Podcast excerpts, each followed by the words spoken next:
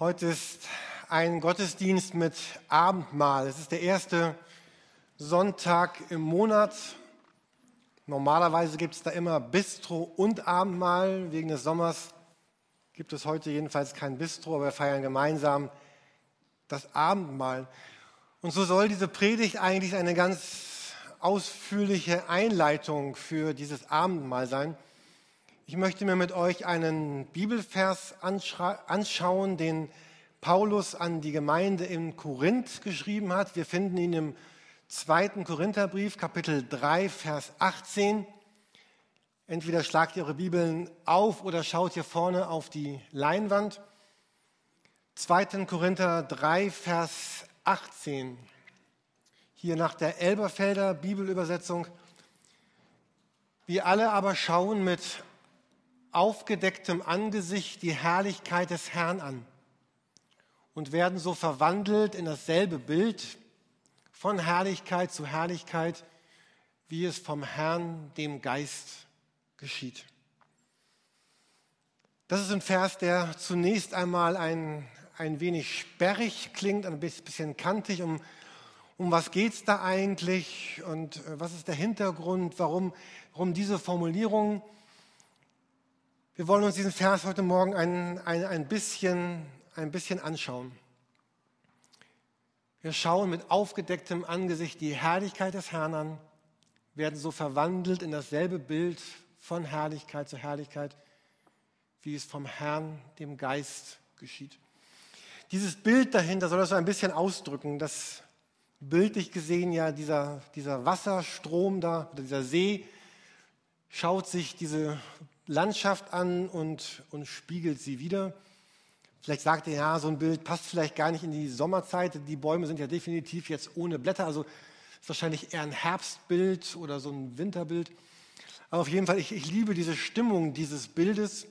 Vor einigen Jahren haben wir eine Fahrradtour gemacht, sind an der Donau gefahren und einen Morgen ganz früh los und alles war so ein bisschen nebelig und diesig und es war so eine Stimmung wie auf diesem Bild und alles war so eine ganz besondere Stimmung dort am frühen Morgen. Es war still, es war ruhig. Wir fuhren dort und alles war neblig. Manches spiegelte sich auch. Es geschieht etwas im Schauen, im Anschauen dieses Sees spiegeln sich diese Bäume in dem See wieder. Jedenfalls dieser Text bedeutet, dass Paulus beschreibt hier ein wenig die Berufung eines, eines Christen der Sinn des Christseins ist es, Jesus anzuschauen und durch dieses Anschauen verwandelt zu werden, ver verändert zu werden, umgestaltet zu werden. Im Deutschen kennen wir auch eines dieser Worte, das hier benutzt wird, Metamorphose, eine, eine Veränderung, eine Neuformung, eine Nachformung meiner Gestalt, meines Wesens, eine Veränderung. Es geschieht eine wirkliche Veränderung, indem ich Jesus Christus anschaue. Glaube ist nicht etwas Statisches, was, was ist, was ich habe, was einfach da ist. So habe ich, bin ich, bleibe ich. Sondern es geht um diese schöne Formulierung, dass das Glauben bedeutet, fortwährend, indem ich Jesus Christus anschaue, verändert zu werden. Und zwar in das gleiche Bild, was auch in, in Jesus Christus da ist. Also Glaube ist eine, eine Bewegung, eine Veränderung, eine Umgestaltung meines Lebens. Ein, das Motto des Glaubens ist nicht Hauptsache gerettet und irgendwie in den Himmel schaffen, sondern verändert werden und Jesus ähnlich werden. In der Mitte dieses Texte steht dieses Wort Bild. Wir sehen es einmal auf Griechisch auf der nächsten Folie. Icon, wir kennen das aus der Computersprache, aus dem Icon. Das ist ein, ein, ein Bild einer Wirklichkeit, das abgebildet wird.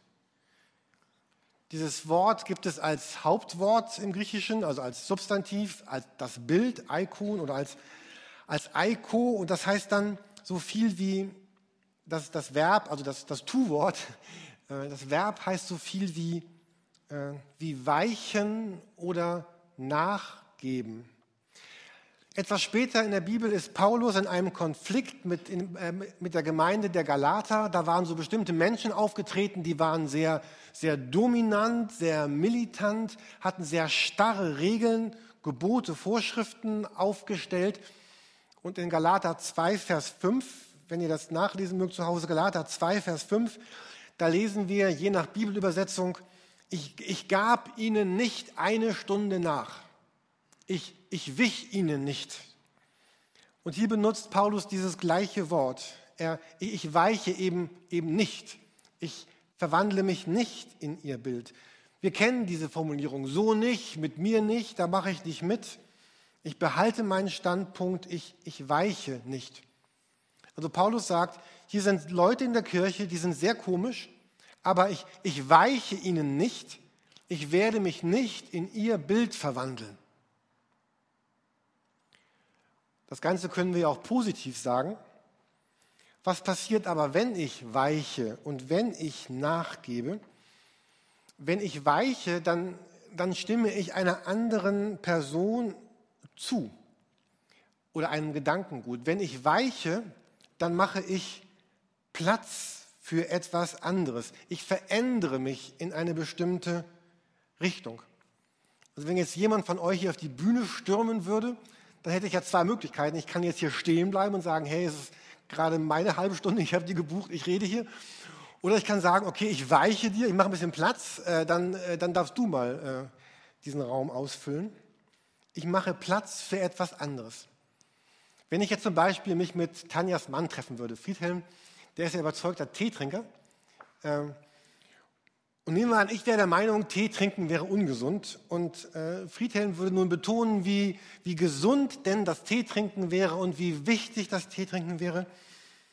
Und dann habe ich zwei Möglichkeiten. Ich könnte einmal dieser Meinung nicht weichen und könnte sagen, ist mir egal, was du sagst, ich trinke weiter keinen Tee. Oder um dieses Wort zu erklären, ich könnte sagen, ich, ich gebe nach, ich weiche und beginne jetzt meinerseits Tee zu trinken und werde wie Friedhelm, werde ein Teetrinker. Ich werde ihnen ähnlich, denen, die Tee trinken, und werde in das Bild eines Teetrinkers verwandelt. So, ich versuche zu erklären, was, was Paulus hier schreibt in diesem, in diesem Text. Dieses Weichen heißt, ich werde, weil ich weiche und weil ich nachgebe, verändere ich mich in ein anderes Bild als Folge davon.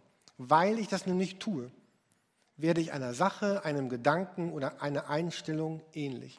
Und das ist der Gedanke, den Paulus hier aufgreift, jetzt wo wir dieses griechische Wort verstanden haben.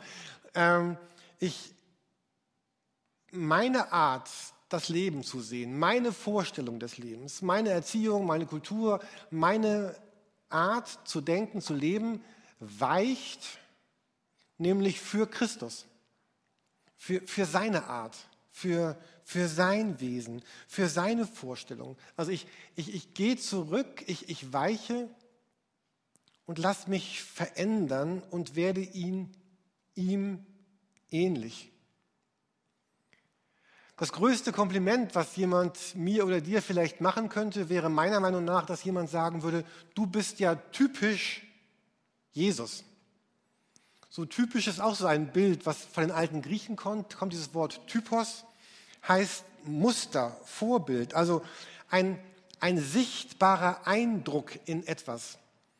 Also wenn ich jetzt ganz stark und kräftig wäre oder eine Bohrmaschine hätte und hier etwas, hier so ein, ich schaff's gerade nicht mit der Hand, äh, hier so ein, ein Eindruck reingeben würde, dann würde man das ein, ein Typos bilden. Also wenn ich mit einem Hammer auf ein Metallstück schlage, dann entsteht da etwas, nämlich eine Hammerstruktur. Oder als, als Jesus diese Mahlzeichen in die Hand geschlagen wurde.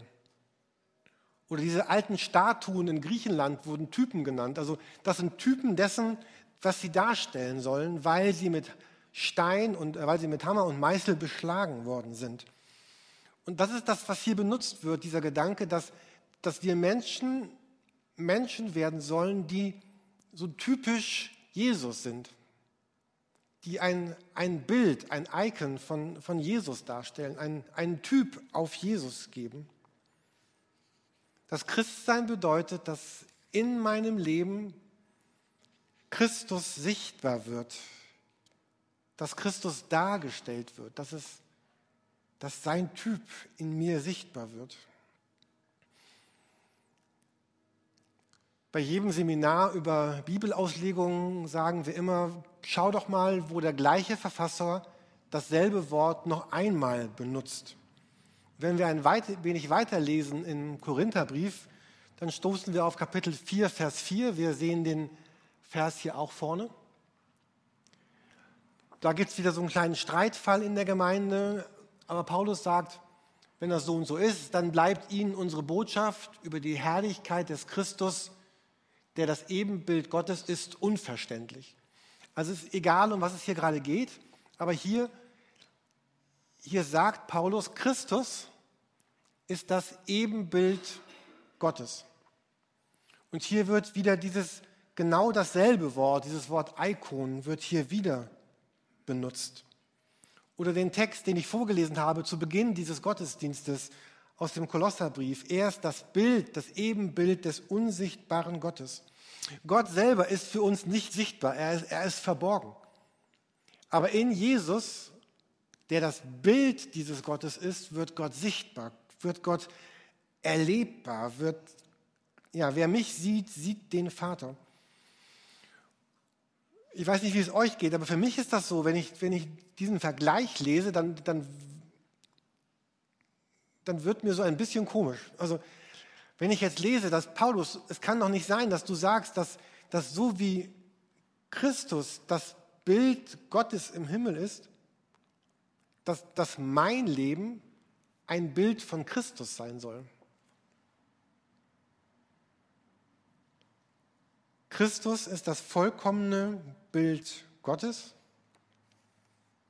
Und jetzt sagt Paulus, so wie er das Bild Gottes ist, sollen wir ein Bild von Christus werden.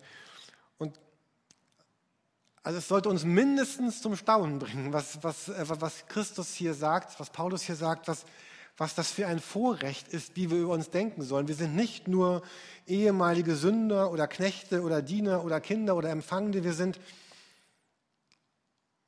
wie Christus das Bild Gottes ist, ein Bild von Christus. Für die Mathematiker unter euch, wenn a gleich b ist und b gleich c, dann ist a auch gleich c. Wenn ihr damit was anfangen könnt, das ist einfach das, was Paulus hier gerade sagt. Und mich erschreckt das zutiefst, was, was Jesus hier über mich sagt, dass ich ein Bild von ihm sein soll, wie er ein Bild von Gott ist. Ahnte denn Paulus nicht, als er das schrieb, wie unser Leben heute aussehen würde? Wusste er denn nichts von all den Dunkelheiten unseres Herzens und all dem Schrott, was wir sagen und tun würden unser Leben lang? Ich meine auch die Dinge, die wir tun, seitdem wir Christen geworden sind. Ich habe mich ganz oft gefragt letzte Woche, was ist es denn, was in mir ist es wert, dass mein Leben ein, ein Bild von Christus sein sollte.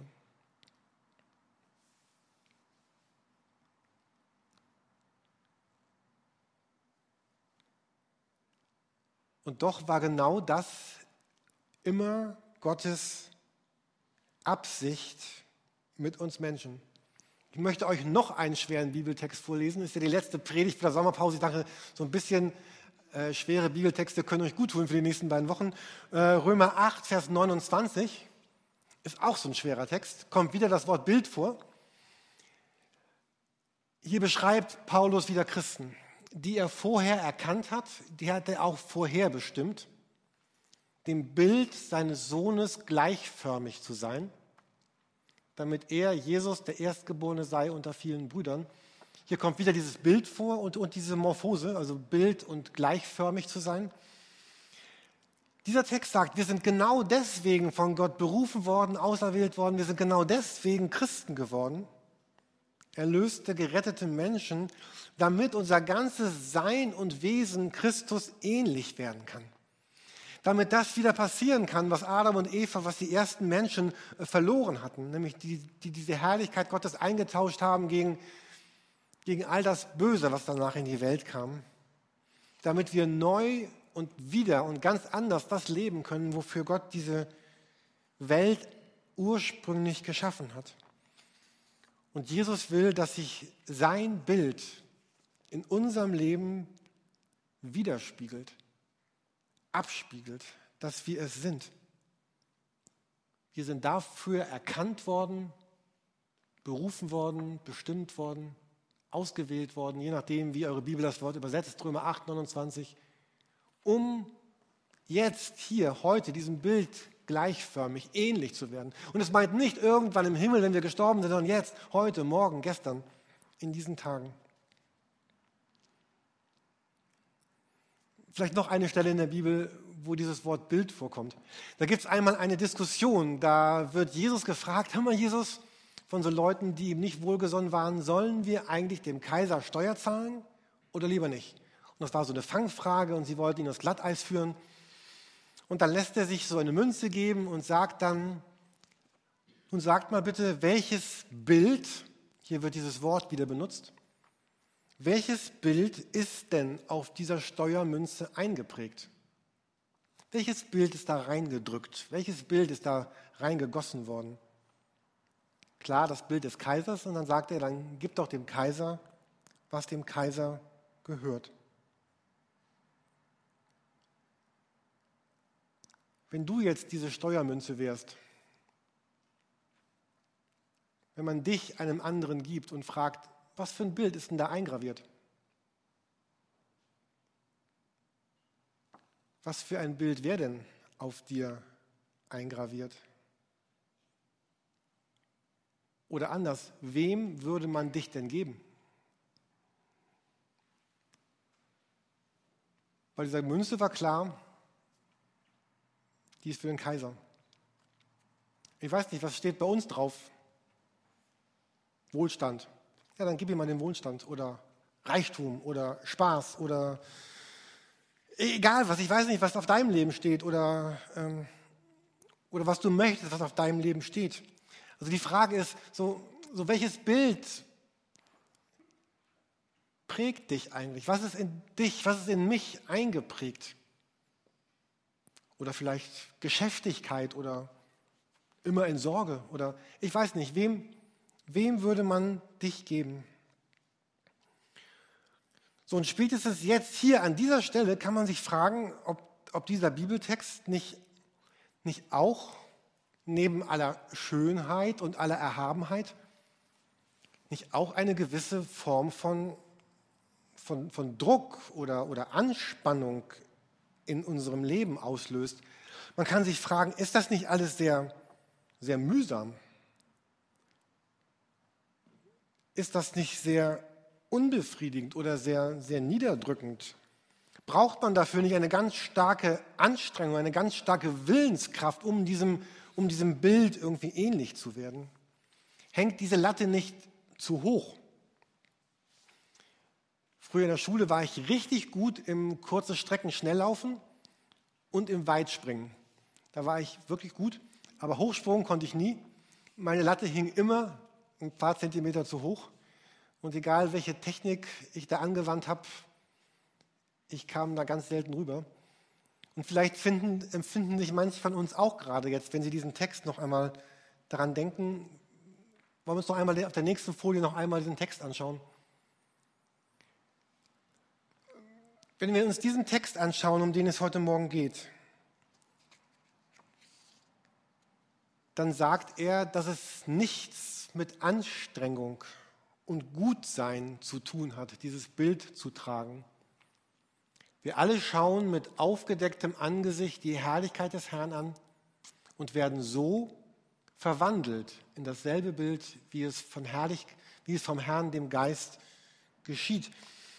Dieser Text sagt das eigentlich sehr einfach.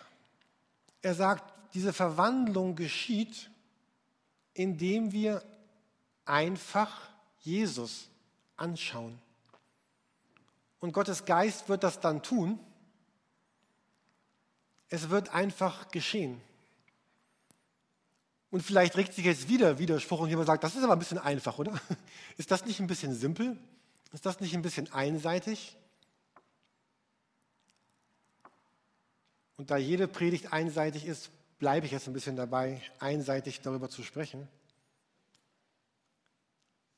Hier wird gesagt, diese Veränderung geschieht dadurch, dass Menschen Jesus Christus ansehen. Ich möchte noch einen Augenblick uns dazu einladen, das konkreter und immer wieder zu tun. Ich habe noch ein letztes Kästchen für euch mit dem Wert, dass wir vielleicht ganz neu verstehen, was der Wert eigentlich der Worte über Jesus ist. Diese Predigt macht gerade Worte über Jesus. In Hauskreisen und Kleingruppen machen wir Worte über Jesus. Vielleicht lest ihr Bücher, Worte über Jesus. Ihr lest Gedichte über Jesus. Dass, dass wir herausgefordert sind als Gemeinde, diese Möglichkeiten zu nutzen, diese Gelegenheit zu nutzen, uns Jesus anzuschauen, uns ihm so auszusetzen. Paulus hat Christsein einmal so beschrieben, dass uns Christus vor Augen gemalt wird. Setz, setzen wir uns dem aus. Setz dich dem aus. Es gibt hunderte Formen, uns diesen Worten von Jesus auszusetzen. Jesus Christus anzusehen. Jetzt in der Predigt, in den Gottesdiensten, die kommen, in Hauskreisen, in den Büchern, die du liest. Es gibt einen ganz großen Wert des Singens. Warum singen wir so viel im Gottesdienst? Warum singen wir so viel in der Kirche?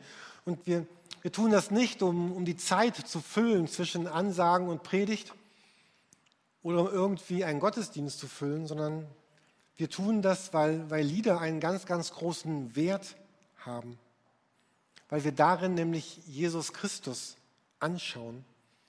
Indem wir gemeinsam und auch alleine singen, schauen wir Jesus an und wir werden verändert werden. Und deswegen pflegen wir solche Zeiten in Gottesdiensten, in Hauskreisen und wo auch immer wir sind. Wir singen Bibelverse, wir hören Worte von Jesus und wir schauen auf ihn, weil wir überzeugt sind, dass dadurch unser Herz verändert wird, dadurch dieses Bild von Jesus in unserem Leben eingeprägt wird. Zeiten, Jesus zu sehen, Raum zu schaffen, das zuzulassen, ihn zu suchen.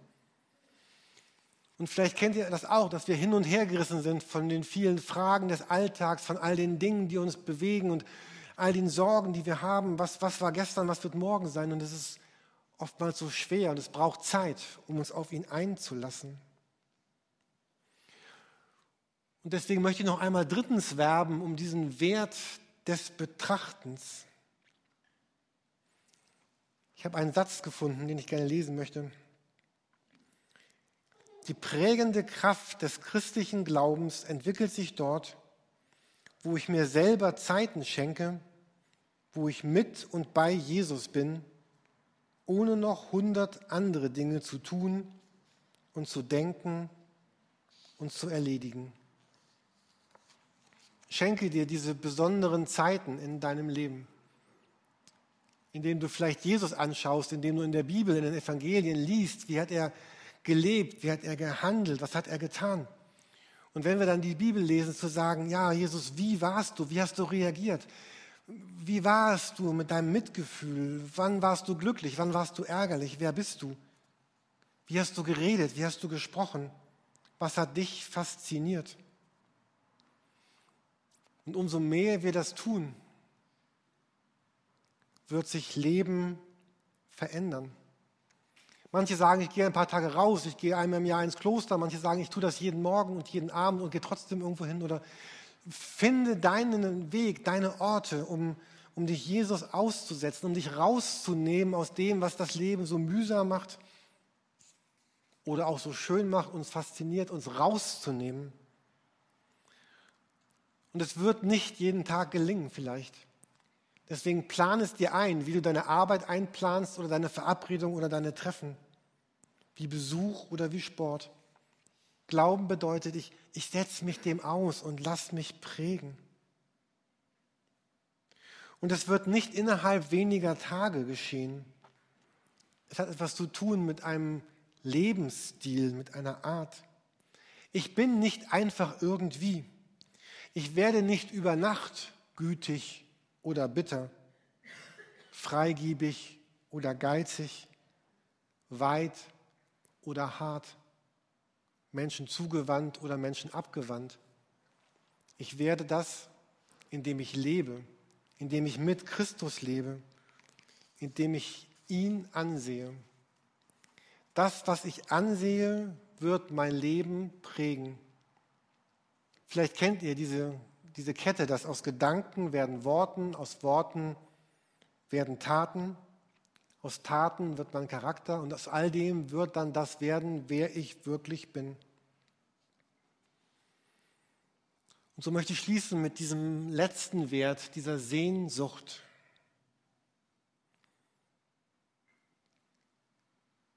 Ich bin überzeugt, dass das, was Gott am meisten sucht in uns, sind Menschen, die mit einem sehnsüchtigen Herzen auf ihn schauen und sagen, Jesus, ich, ich sehne mich nach nichts anderem so sehr, als danach deinem Bild ähnlich zu werden. Menschen, die beten, Heiliger Geist, ich sehe mich nach nichts anderem so stark und so bedeutungsvoll, wie dass du, indem ich Jesus anschaue, mein Herz veränderst, dieses Bild Gottes in mir prägst. Und diese Sehnsucht wird vielleicht etwas kosten. Sie wird nicht umsonst zu haben sein. Und sie wird viele Wagnisse mit einschließen. Entscheidungen, die wir treffen müssen, jeden Tag neu. Glaube bedeutet, dass da Menschen sind, die Christus anschauen, ihr Leben lang, sich ihm aussetzen, ihn suchen von ganzem Herzen, mit dem, was sie lesen, denken, singen, mit dem, wie sie sind, mit den Worten, die sie hören und sich verändern lassen. Und ich wünsche uns von ganzem Herzen, dass dass jemand über diese Kirche sagen könnte, das sind Leute, die sind irgendwie typisch Jesus. So, wenn ich die sehe, dann, dann spüre ich etwas von dem, von dem Bild von Jesus, was in ihnen aufleuchtet. Da ist ganz viel Unvollkommenheit, da ist ganz viele Dinge, die, die schief laufen, da sind ganz viele Dinge, die sie nicht richtig hinkriegen, da sind auch ganz viele falsche Entscheidungen, die die ab und zu mal wieder treffen. Aber das sind die, die sagen, dieses Bild von Jesus, das soll mein Herz prägen. Wir singen jetzt gemeinsam das Lied Jesus, wir, wir sehen auf dich. Und dieses Lied kann so ein Bekenntnis sein, was du noch einmal sagst. Ja, Jesus, ich sehe auf dich. Ich will auf dich sehen und ich werde auf dich sehen. Und nach diesem Lied wollen wir auch dann gemeinsam das, das Abendmahl feiern.